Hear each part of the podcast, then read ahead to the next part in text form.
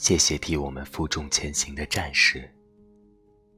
从来没有什么岁月静好，有的只是替我们负重前行的人。新型肺炎就像一颗炸弹，打破了春节期间的祥和团圆，为他蒙上恐慌的阴霾。但有这样一群人，身披柔软白袍，却犹似铠甲。凡胎肉身，却挡下枪林弹雨，逆流而上的主动守护在我们身前。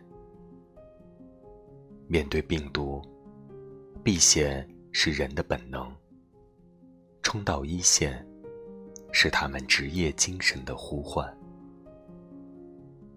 这次疫情，有太多值得记住的普通人。救援一线冲锋陷阵的医护人员，日夜兼程的救援物资运输人员，和时间赛跑的建筑工人，每个路口社区站岗的执勤人员，致敬医者，致敬人心，保重每一位无畏的逆行人。